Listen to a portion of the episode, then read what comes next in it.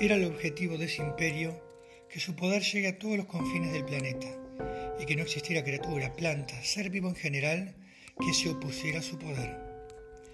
Solo se interponía en ese deseo expansionista la leyenda de cierto ogro que por generaciones se creía que habitaba y protegía la naturaleza que lo rodeaba y en la que además se encontraba su hogar. Mas como los generales de este imperio no creyeran en tal historia, a la cual creían anacrónica y hecha para asustar solo a los niños, habrían de emprender su campaña expansionista y conquistadora.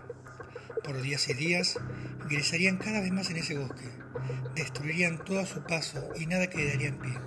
Y fue tanto lo que avanzaron que llegarían a las puertas de una caverna gigante y natural que allí estaba, como olvidada, como perdida, en ese bosque. De esta manera, el general en jefe le ordenaría a un grupo de sus soldados que ingrese a inspeccionar. Jamás volverían. Y como comenzara a correr el rumor entre los hombres de que podía ser aquella la morada del ogro, una gran inquietud comenzó a gestarse.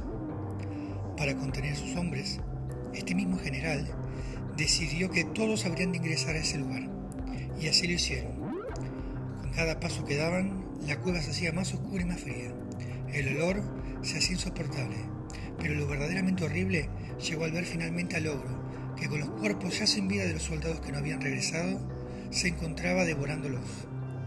En vano fue intentar atacar la imponente criatura de casi tres metros de alto, pues apenas un grito que lanzara la misma hubo de aturdirlos y luego, ya sin defensas, los golpes y la violencia de este ser terminarían con sus vidas.